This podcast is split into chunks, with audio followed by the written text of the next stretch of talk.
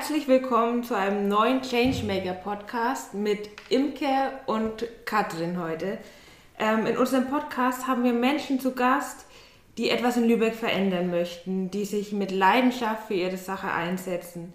So haben wir auch heute eine ganz spannende Persönlichkeit bei uns, die sich für positive Veränderungen einsetzt. Denn heute sitzt unser Bürgermeister Jan Lindenau bei uns mit am Tisch. Herzlich willkommen. Ja, hallo. Wir möchten ein bisschen darüber erfahren, was Sie als Bürgermeister für Lübeck bewirken möchten und auch bewirken können und haben deswegen ganz besondere Fragen. Fragen, die hauptsächlich nicht von uns kommen, sondern von Schülerinnen und Schülern der Hanseschule, auf der Sie ja selbst auch waren. Wir freuen uns heute auch ganz besonders, dass wir Viktor Ivankin, der stellvertretend für seine Klasse bei uns ist und die Fragen mitgebracht hat. Moin, hallo.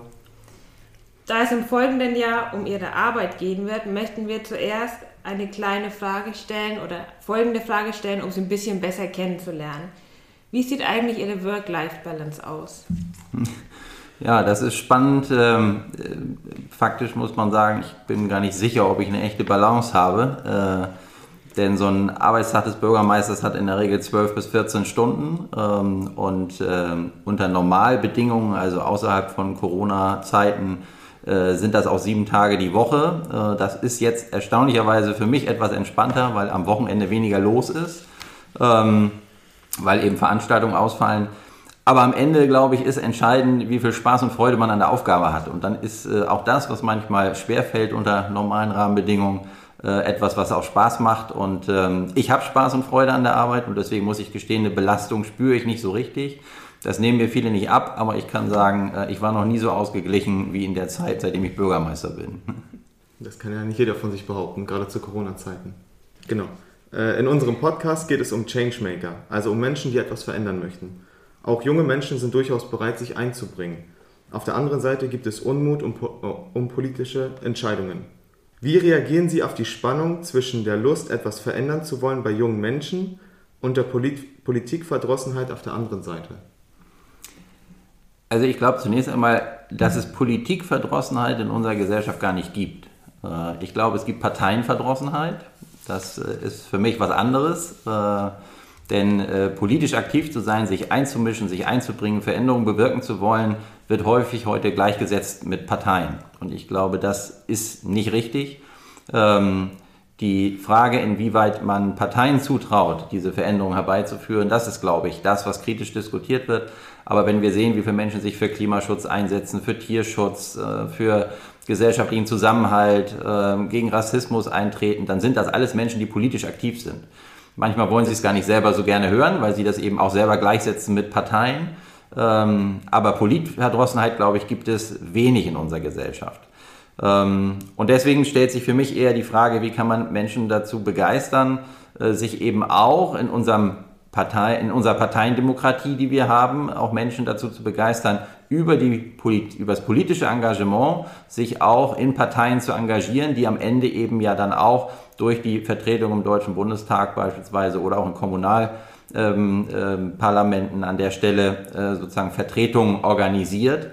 Ähm, und deswegen glaube ich, ist es wichtig, da Transparenz walten zu lassen, dass vieles von dem, was ich ja auch selber erlebt habe, ähm, in Parteien nicht so ist, wie es häufig in den Medien steht. Ähm, also ich sage mal, diese Mehr von, man muss erstmal 20 Jahre Plakate aufgehängt haben, dass man irgendwas in der Partei machen kann, das hält sich ja ganz massiv und faktisch ist es nicht so. Also und äh, diese Geschichten gibt es aus der Vergangenheit, die haben aber mit der Realität nichts mehr zu tun und ich erlebe eben auch, dass auch ähm, alle Parteien sich auf den Weg machen und gucken, wie können wir anders uns organisieren, wie können wir moderner werden, wie können wir auch die innerparteiliche Demokratie stärken.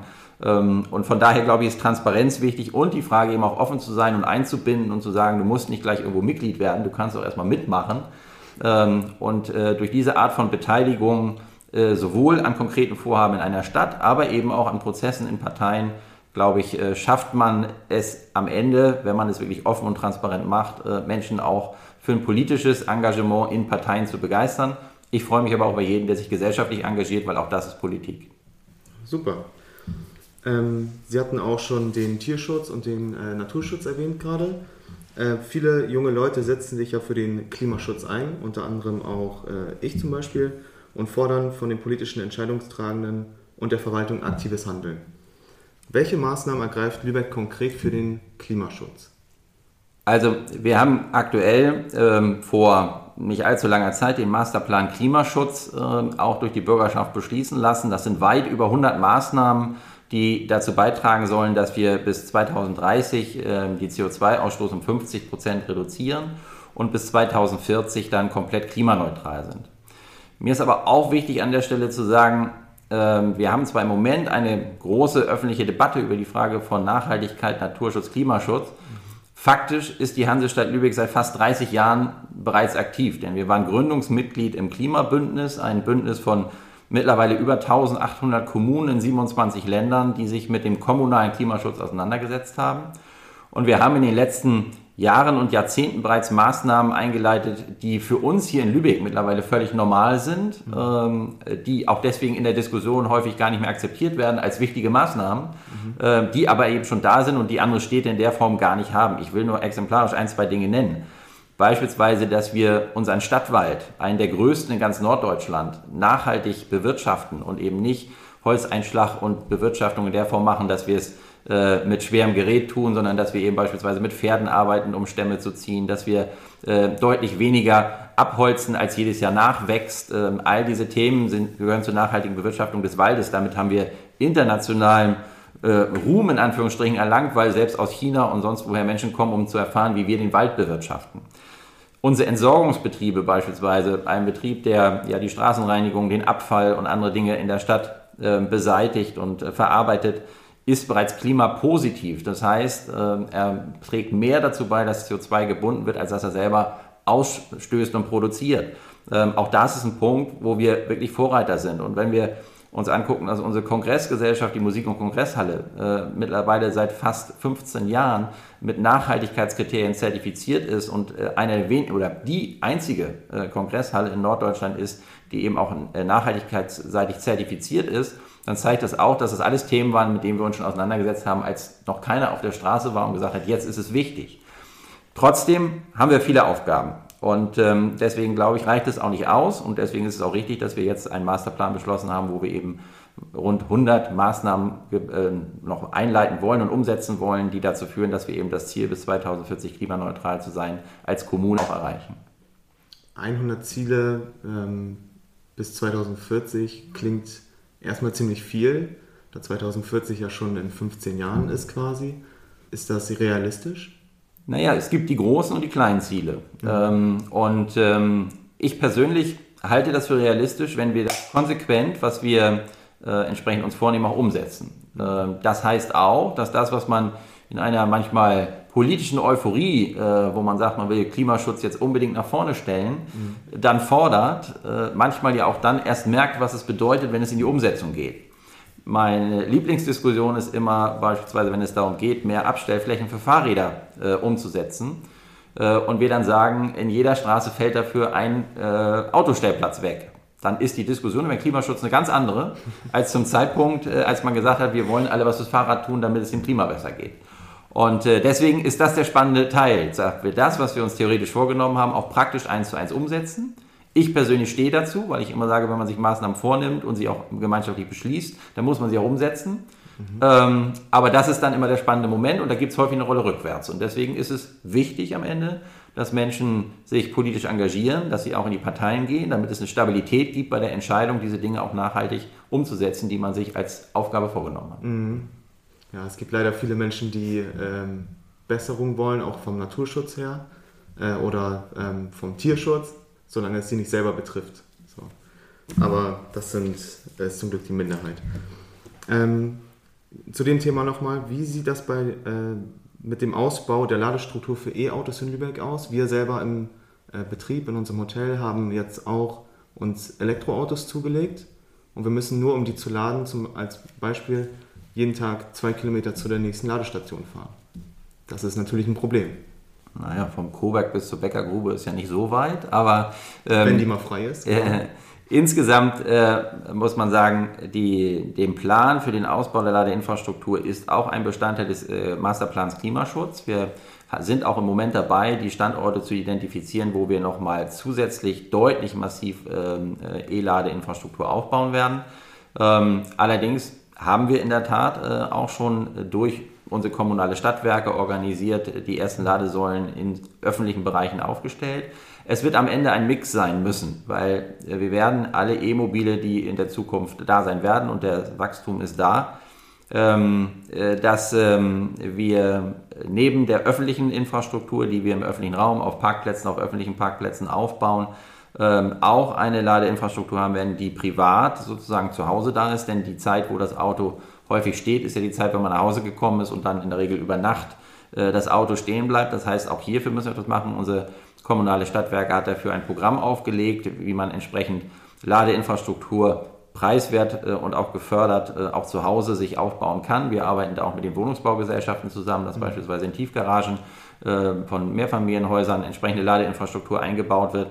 Also dieser Plan an sich ist da, wird jetzt verfeinert und wir werden auch im Jahr 2022 mindestens nochmal 100 neue Ladesäulen im öffentlichen Raum aufstellen.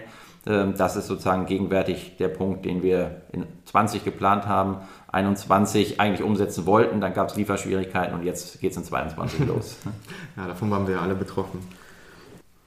Der Drehbrückenplatz, der wurde ja erneuert. Äh, ich selber bin ein sehr großer Fan davon, weil ich im Sommer ähm, auch diese Promenade sehr genossen habe.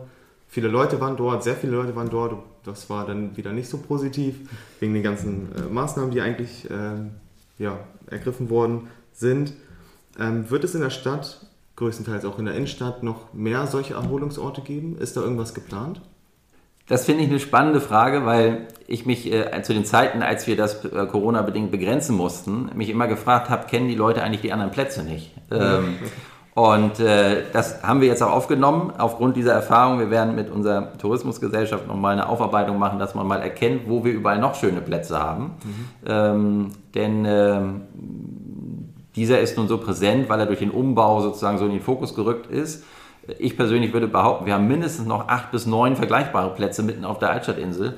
Ähm, oder aber wer mal am sonnigen Abend äh, auf den Steganlagen am Kanal gesessen hat, weiß, dass das auch sehr schön sein kann und da sitzt kaum einer. Mhm. Ähm, und ich habe mich auch im Rahmen der Corona-Pandemie mal gefragt, warum müssen alle gemeinsam sozusagen direkt auf dem Platz stehen?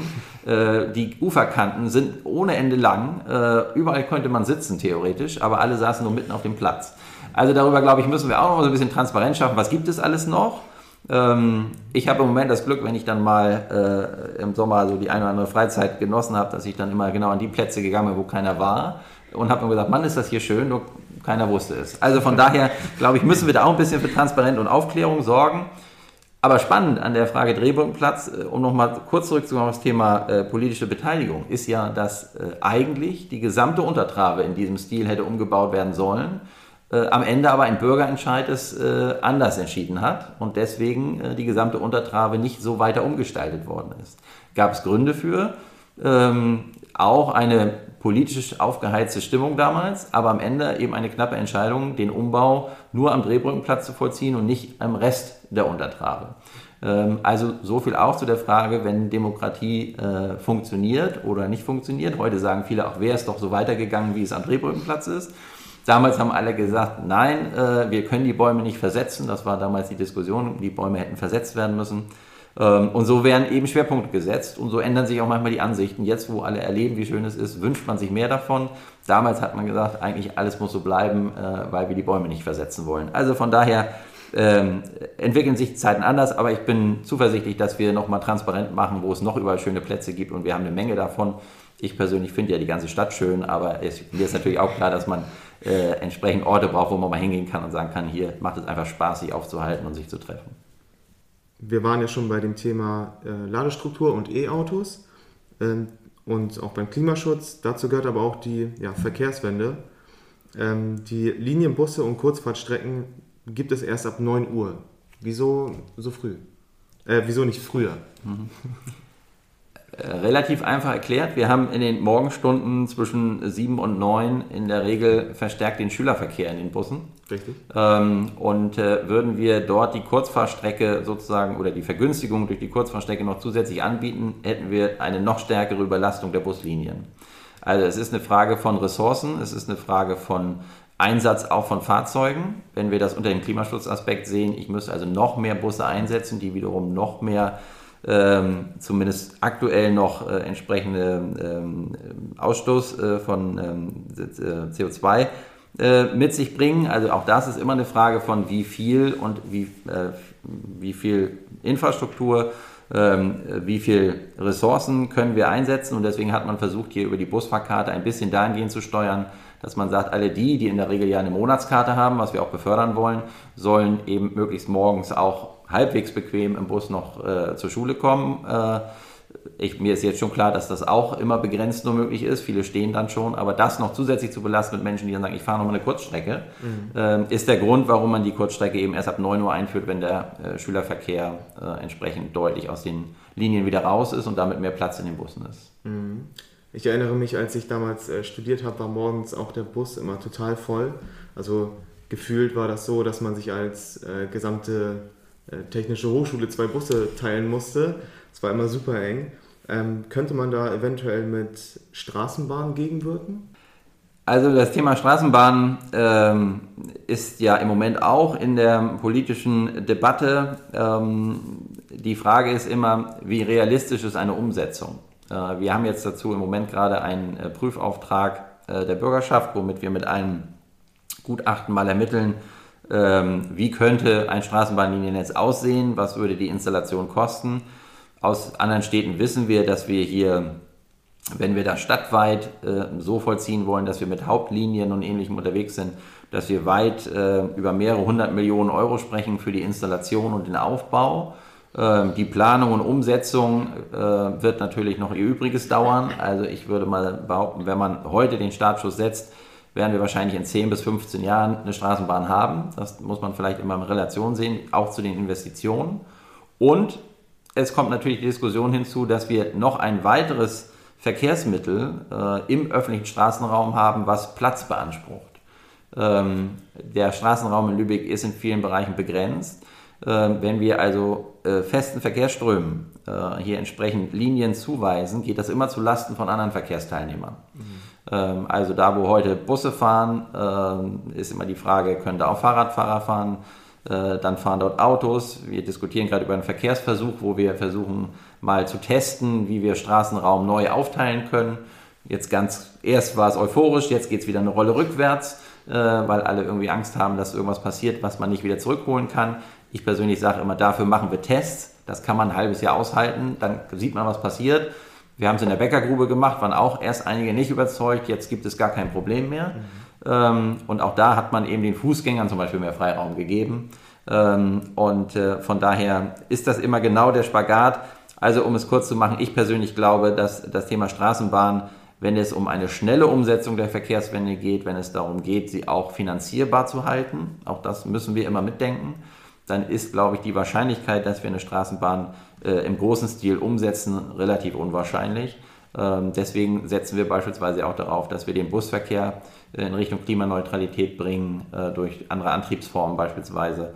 Und äh, da ist auch einiges in der Entwicklung. Ich glaube auch, dass die E-Infrastruktur, also E-Mobilität, nicht die letzte Technologie sein wird. Wir reden jetzt schon über Wasserstoff, was mhm. nochmal, wenn es äh, gut hergestellt wird, das heißt klimaneutral hergestellt wird, der Wasserstoff, noch besser ist als beispielsweise die Batterietechnologie äh, im E-Mobilbereich. Also von daher wird auch hier eine Entwicklung weitergehen. Wir werden Entwicklungsstufen haben und vielleicht ist es so, dass wir dann in 20 oder 25 Jahren sagen, dann sind wir doch wieder bei der entsprechenden äh, Mobilität über feste Schienennetze angekommen. Wir haben in Lübeck allerdings auch den Punkt, dass wir uns im Moment für ein regionales Schienennetz für einen sogenannten S-Bahn-Verkehr engagieren. Deswegen bauen wir beispielsweise jetzt ja gerade in Mäusling äh, einen neuen Bahnhaltepunkt, sodass wir am Ende tatsächlich auch mit der Bahn einen Ringverkehr um die gesamte Stadt haben. Ähm, ich ärgere mich heute immer schon, weil ich immer nicht dran denke. Ich wohne in der Nähe vom Bahnhof ähm, und steige trotzdem immer im Bus, wenn ich äh, zu Ikea will. Obwohl ich eigentlich in sieben Minuten vom Hauptbahnhof zu Ikea fahren könnte, fahre ich immer 25 Minuten mit dem Linienbus. Äh, und jedes Mal, wenn ich angekommen bin, denke ich dran, dass es einen Bahnverkehr gibt. Also da müssen wir auch in den Köpfen noch umschalten. Deswegen, es gibt durchaus auch heute schon schienengebundene Verkehre, die wir gut auch innerhalb der Stadt nutzen können. Super. Dann ist es wahrscheinlich einfacher, ähm, eine Fahrradautobahn umzusetzen oder ähnliches. Also das Thema Fahrrad äh, und Fahrwege für Fahrräder sind, ist ja gerade äh, ein aktuelles Thema. Wie sieht der Fahrradweg der Zukunft aus, Ihrer Meinung nach? Also der Fahrradweg der Zukunft ist aus meiner Sicht ähm, zunächst mal einer, der äh, durchgängig auch äh, freie Fahrt gewährt. Ähm, mhm. Das haben wir, glaube ich, im Moment äh, nur sehr begrenzt in der Stadt. Und deswegen diskutieren wir ja auch und planen gegenwärtig beispielsweise Fahrradschnellwege äh, äh, in Richtung der Ratzeburger Allee beispielsweise, dass wir eine schnelle Verbindung zwischen Uni und Innenstadt haben, die dann weiter verbunden werden soll zwischen Innenstadt und Richtung Bad Schwartau, also die erste durchgängige Spur. Ähm, aber auch da erleben wir schon, es gibt jetzt einen Planungsvorschlag, der wird jetzt seit einem halben Jahr schon im Bauausschuss diskutiert, weil an einer Ecke wieder irgendjemand noch die Abbiegespur für die Autos nochmal diskutieren möchte. Ähm, das macht es also nicht ganz einfach. Trotzdem glaube ich, ist es deutlich schneller als eine Straßenbahn, in der Tat. Ähm, und der Fahrradweg der Zukunft wird auch breiter sein als die Fahrradwege, die wir heute kennen. Ähm, um einfach eben auch der Mobilität mit dem Fahrrad mehr Priorität zuzumessen. Das heißt, wir reden auch über die Frage, können Lastenfahrräder beispielsweise eingesetzt werden, die automatisch einen breiteren Fahrradweg brauchen. Ähm, also von daher wird der Fahrradweg der Zukunft durchgängig sein, er wird da, wo es geht, breiter sein und ähm, er wird sicherlich auch eine höhere Priorität kriegen im Vergleich zu den übrigen äh, Fahrspuren, insbesondere was den äh, Autoverkehr angeht. Denn da, wo wir äh, Fahrradwege in dieser Form weiter ausbauen wollen, geht das in der Regel zu Lasten der Kfz, äh, der Pkw-Linien. In der Mäuslinger Allee kann man das ganz gut sehen. Am Anfang, da haben wir jetzt einen großen Streckenabschnitt komplett neu aufgeteilt mit Fußweg, mit Radweg, mit entsprechenden äh, äh, Autofahrbahnen. Ähm, und äh, da haben wir eben auch eine Fahrspur für den Autos weggenommen und dafür sozusagen den Platz geschaffen, um Radwege auch durchgängig äh, sicherzustellen. Aber es bleibt eine wichtige Diskussion. Der Radentscheid, den wir ja im Moment äh, haben, hat auch hier große Euphorie ausgelöst, alles zugunsten des Fahrrads. Ich habe jetzt schon die ersten Zuschriften, dass die Leute sagen, wir haben ja gar nicht verstanden, dass es zulasten des Autos geht. ähm, da haben wir genau die Diskussion, die eintreten wird. Also wie viel soll es denn nun sein? Ähm, und deswegen glaube ich, richtig ist, dass wir Fahrradwege verbessern müssen, dass wir, und dazu haben wir ein Programm aufgelegt, den Masterplan Geh- und Radwege, ähm, wo wir erstmalig überhaupt den Zustand aller Radwege und Fußwege erhoben haben jetzt äh, sie in eine Priorität gesetzt haben, gesagt haben, wo sind sie am schlimmsten betroffen, was ist, muss am schnellsten repariert werden und in dieser Priorität werden sie jetzt auch abgearbeitet und wir haben erstmalig seit diesem Jahr auch im städtischen Haushalt ein festes Millionenbudget, was jedes Jahr wieder in Fahrradwege investiert wird, das hatten wir zuvor auch noch nicht. Klingt auf jeden Fall sehr gut für die äh, Fahrradfahrer. Leider hat nicht jeder, jede Schülerin und jeder Schüler einen ausreichenden Anschluss an die öffentlichen Verkehrsmittel. Zum Beispiel, wenn man auf dem Land wohnt.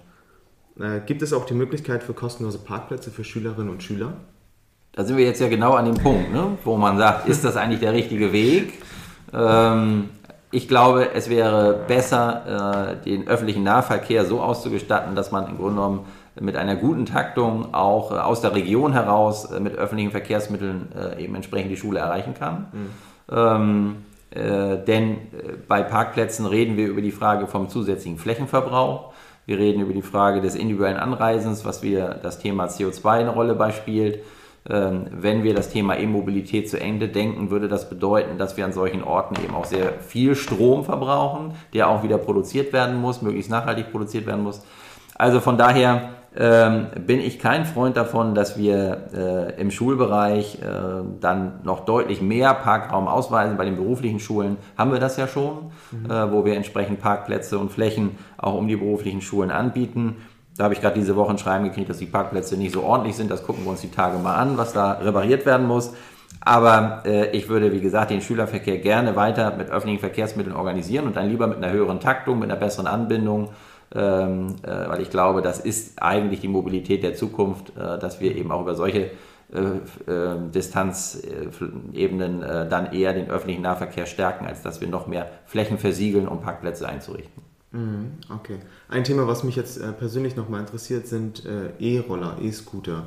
Die sind ja ähm, sehr gut angekommen, sage ich mal, in der Gesellschaft. Ähm, was, was glauben Sie, wird da noch passieren? In der Innenstadt stören die mich oft noch, muss ich sagen. Also ob sie gut angekommen sind, das ist, glaube ich, auch eine Generationenfrage. Ähm, also ich sag mal, alle äh, im jüngeren Alter finden sie gut. Äh, ansonsten kriege ich äh, von der älteren Generation häufig Post, dass sie stören. Äh, natürlich stören sie auch manchmal, das sehe ich ganz genauso. Ähm, insbesondere wenn sie nicht ordentlich abgestellt sind oder zu viele irgendwo auf einem Platz stehen oder die Fußwege behindern und ähnliche Dinge mehr. Ähm, da haben wir leider das Kernproblem, dass das, äh, die Einführung von E-Scootern durch Bundesgesetzgebung eingeführt worden ist, aber es keine Regelung gibt, dass wir als Kommune tatsächlich durchgreifen können, in Anführungsstrichen. Mhm. Das heißt, wir können äh, die Betreiber solcher äh, Einrichtungen nicht wirklich verpflichten. Es geht alles nur auf Freiwilligkeit. Das ist ein Problem. Ich persönlich würde sowas bundeseinheitlich regeln wollen, dass eine Kommune zum Beispiel über Satzungsrecht gewisse Vorgaben machen kann, wie bei Parkplätzen auch. Ja. Ähm, das ist aber gegenwärtig äh, in der Bundesgesetzgebung nicht vorgesehen. Ähm, spricht auch ein bisschen natürlich gegen das Konzept, denn die Individualität und das Flexibelsein ist natürlich mit festen Abstellflächen äh, auch nicht gerade zu vereinbaren. Ähm, aber ähm, äh, alleine schon die Tatsache, dass es, glaube ich, richtig wäre, dass eine Stadt beispielsweise die Anbieter begrenzen könnte, ja? indem man sagt, äh, wir machen eine Ausschreibung, es bewerben sich alle Anbieter und einer kriegt den Zuschlag und nur der darf äh, E-Roller aufstellen, wäre schon etwas, das die Anzahl deutlich reduziert und trotzdem das Angebot ermöglicht. Nur auch dafür braucht es eine bundesgesetzliche Änderung und ähm, dafür engagiere ich mich auch, sage ich ganz offen, weil ich das für richtig halte. Ähm, was ich problematisch finde, ist, dass jetzt sozusagen private E-Roller aufstellen und der Staat dann selbstfinanziert Abstellflächen äh, herrichten soll. Ähm, da sehe ich dann auch die Privaten, die das Angebot machen, mit in der Pflicht. Ähm, aber das Angebot an sich halte ich auch für zielführend. Ich habe es damals ja auch mit befördert, dass wir überhaupt die Chance haben, da auch teilnehmen zu können. Ähm, das gleiche gilt aber auch dafür, dass wir uns im Moment Gedanken darüber machen, ob wir nicht auch parallel noch ein Fahrradverleihsystem äh, aufbauen, denn auch das wäre eine Alternative und ähm, äh, da sind wir gerade dabei zu schauen, inwieweit wir das gut mit Bus und Bahn kombinieren können, dass man am Ende möglicherweise eben auch sagt, ich nehme einfach ein Leihfahrrad und stelle das dann auch ordentlich wieder ab, weil die Leute offensichtlich mit Fahrrädern besser umgehen als mit E-Rollern. Mhm. Genau, von den Fahrradverleih hatte ich auch schon gehört, fand ich eine gute Sache. Ich hoffe, da äh, entwickelt sich was Gutes draus.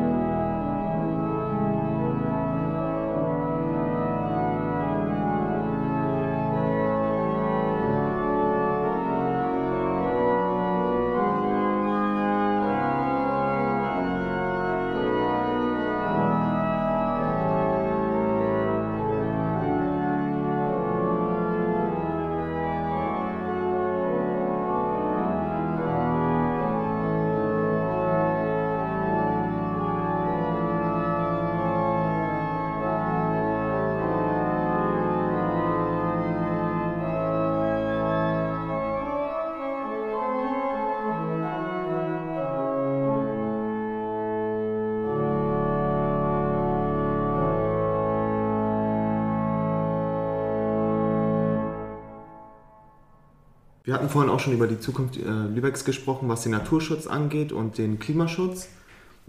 Jetzt sprechen wir äh, mal über den Standort Lübeck als äh, Arbeitsstandort und äh, für äh, junge Leute als Wohnort. Wie kann der Standort Lübeck zum Leben und Arbeiten für junge Menschen attraktiver werden? Ja, da muss man ja erstmal äh, unterstellen, dass er gar nicht attraktiv ist. Ähm, da muss ich gestehen, da gibt es auch unterschiedliche Sichtweisen drauf. Ich persönlich finde den Standort hochattraktiv und wenn ich mich beispielsweise mit jungen Leuten in der Uni oder in der Technischen Hochschule unterhalte, dann sehen die das ähnlich, weil sonst wären sie ja nicht hierher gekommen. Ähm, aber, ähm, denn es gibt in der Regel keinen Ausbildungsort, wo man äh, 15 Minuten vor der Tür einen Strand hat, äh, zumindest nicht in dieser Art der Qualität. Äh, das ist im Sommer ein Highlight, würde ich behaupten. Ähm, und ähm, Drehbrückenplatz und andere Orte sind schon angesprochen worden, die sich ja zu echten Hotspots entwickeln. Also auch hier passiert Entwicklung, die, glaube ich, dazu führt, dass äh, junge Menschen attraktives Umfeld erleben. Ich habe gerade gestern einen äh, Imagefilm gesehen der, äh, des Campus der Hörgeräteakustiker. Wir bilden ja in Lübeck, das wissen viele gar nicht, bundesweit alle Hörgeräteakustiker aus. Das heißt, jeder, der mal irgendwo ein Hörgerät braucht, in Süddeutschland, in Ostdeutschland, in Westdeutschland, der, der, der, die Person, äh, die einen sozusagen bedient, war mindestens einmal im Lübeck, nämlich während der Ausbildung. Mhm. Und die haben gerade einen Imagefilm produziert, äh, wo man genau die schönen Seiten sieht, warum man gerne hier ist. Mhm. Und die haben auch gesagt, sie können sich keinen schöneren Standort vorstellen für ihre Ausbildung. Also ich glaube, es gibt sowohl als auch. Natürlich ist mir klar, dass es gewisse Dinge gibt, die man sich noch weiter wünscht. Also ich sage jetzt mal so Dinge wie die Clemensstraße zum Beispiel, die sich ja auch aus der jugendlichen Szene raus entwickelt hat, wo alle sagen, Mann, das ist super, aber wo könnte es davon nicht noch ein, zwei mehr Varianten geben? Ähm, aus meiner Sicht äh, absolut denkbar. Das ist zum Beispiel auch einer der Gründe, warum ich mich häufig dafür einsetze, dass wir nicht an allen Orten alles in Anführungsstrichen privatisieren, also sprich verkaufen, äh, denn es setzt immer voraus, dass Raum dafür da ist, dass sich sowas entwickeln kann. Und äh, ich nenne mal eine weitere Sache, die sich, glaube ich, noch weiterentwickeln wird, auch als Treffpunkt. Äh, das ist die Kunsttankstelle neben dem Holzentor. Das war zum Beispiel etwas, wo ich mich dafür eingesetzt habe, dass sie eben nicht abgerissen wird, die alte Tankstelle. Äh, und da war ursprünglich ein fünfgeschossiges neues äh, Apartmenthaus geplant, ähm, äh, weil es eben mehr Geld bringt im Verkauf. Und da habe ich gesagt, nein, es braucht Orte, wo man einfach zum Beispiel am Wasser sitzen kann, wo man Infrastruktur hat, wo man sich entsprechend ähm, dann auch erholen kann oder eben Spaß haben kann. Und äh, das gehört eben auch dazu. Und deswegen glaube ich, ist es wichtig, auch zwischendurch mal Stopp zu sagen, zu sagen, nein, wir bauen nicht an jeder Stelle gewinnmaximierende äh, Projekte und Hotels, sondern wir lassen auch bewusst Raum, wo sich solche Dinge entwickeln können. Und ich glaube, am besten ist es, wenn wir sie mit den Menschen zusammen entwickeln. Und deswegen ähm, wäre ich immer offen für Ideen, was wir noch machen können, damit Lübeck für junge Menschen noch attraktiver wird. Aber ich erlebe eben auch, dass viele sagen, Lübeck ist schon eine attraktive Stadt der Lübecker selbst nimmt das meistens nicht mehr so wahr, wie derjenige, der von außen kommt. Das äh, höre ich eben ganz häufig. Das war bei mir damals tatsächlich äh, gegenteilig der Fall. Als ich angefangen habe zu studieren, bin ich auch hergezogen und äh, da hat es mir dann an den, äh, ja auch an den Bars und äh, Sie sagten auch schon, die Clemensstraße, die habe ich dann erst ein bisschen später entdeckt, aber wenn man die dann erstmal entdeckt hat, dann war es auch ganz gut. Aber erst war es äh, eine schlafende Stadt für mich, jetzt nur so am Rande erwähnt. Aber das ist ja auch ein guter Hinweis zu sagen, äh, man kann die Stadt erleben und dann stellt man fest, es gibt schöne Punkte. Das ist ja eher ein Auftrag für uns, äh, möglichst frühzeitig auch da wieder Transparenz zu schaffen und zu sagen, wenn jemand neu nach Lübeck kommt, äh, ihm sofort sozusagen auch äh, deutlich zu machen, was gibt es für schöne Ecken, mhm. äh, damit sozusagen nicht erst äh, der Frust entsteht und danach die schönen Eindrücke entstehen. Also von daher denke ich, ist das auch nochmal ein Punkt, wo wir dann vielleicht dann eben auch mit den AStA-Vertretungen oder in den Unis und Hochschulen nochmal reden müssen, wie wir vielleicht noch besser auch äh, eine Begrüßung organisieren können, um solche Infos auch transparent zu machen. Super. Ähm, schauen wir auf das Thema Digitalisierung. Das ist ja in ganz Deutschland ein großes Thema. Jeder Politiker verspricht auch immer, dass die Digitalisierung jetzt kommen wird, deutschlandweit.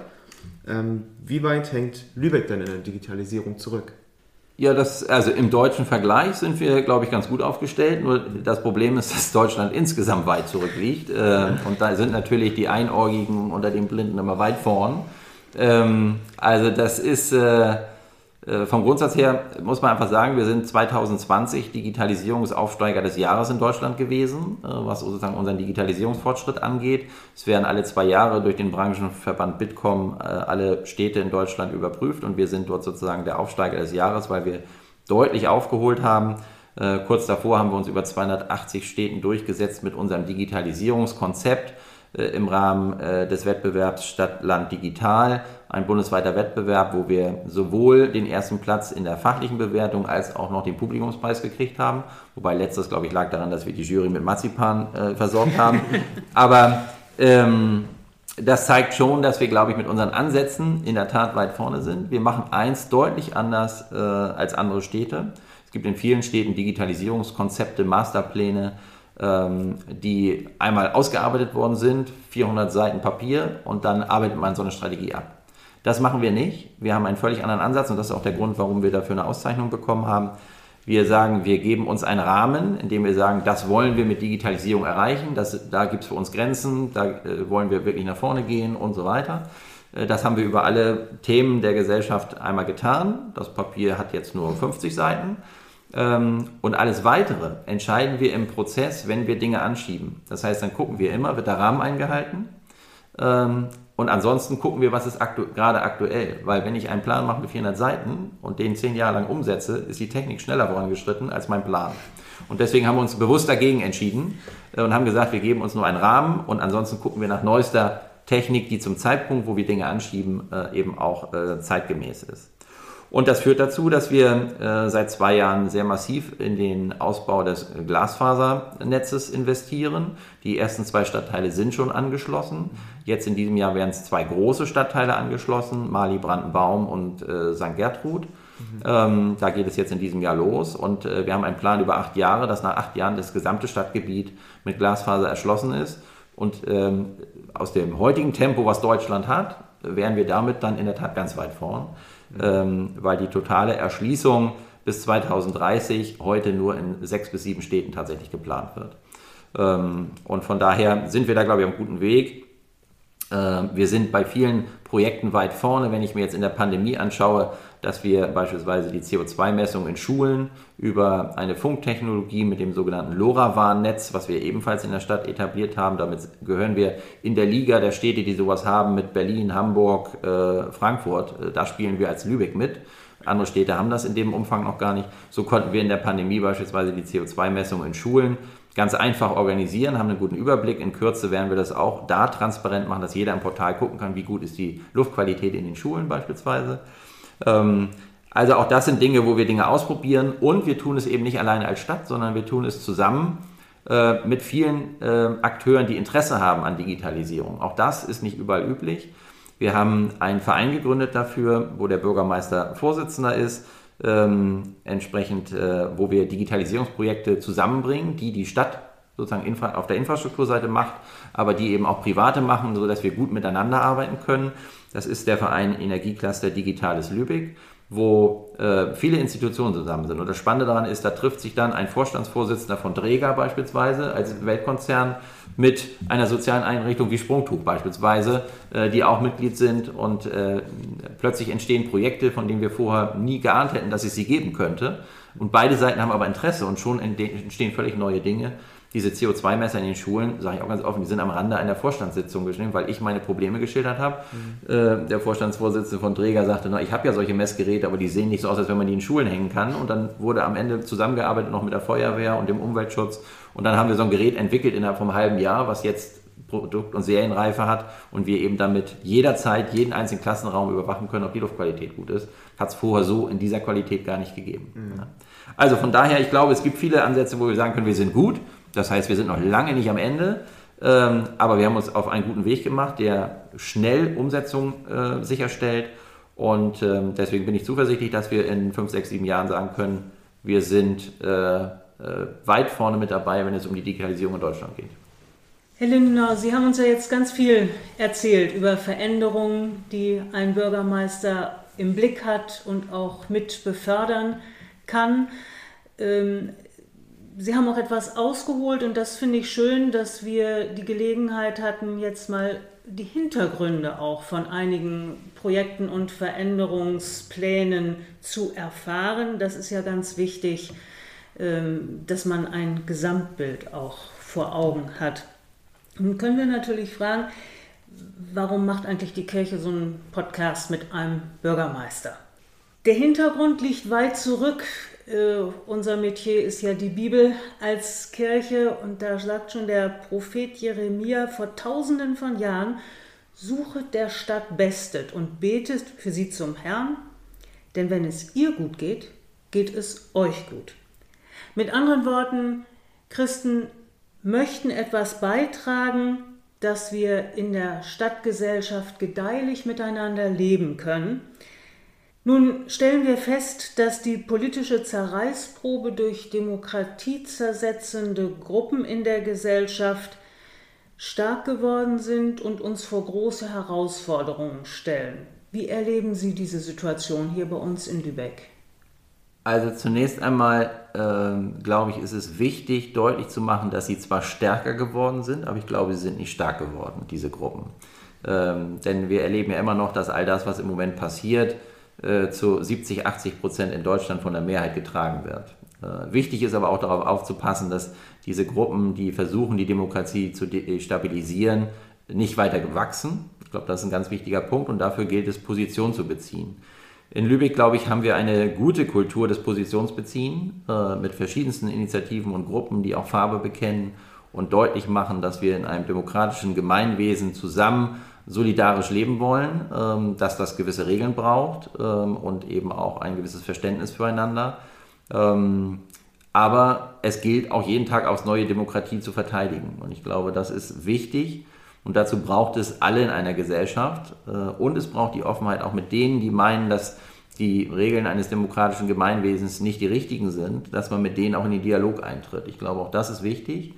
Ich habe das selber erlebt jetzt im Rahmen der Corona-Pandemie. Ich habe mit Menschen, die kritisch sind äh, gegenüber den Maßnahmen oder sie auch zum Teil ganz ablehnen, einen Diskurs geführt, wo hinterher zwei Leute gesagt haben, wir machen bei der Gruppe doch nicht mehr mit. Wo ich gesagt habe, das Gespräch hat sich gelohnt.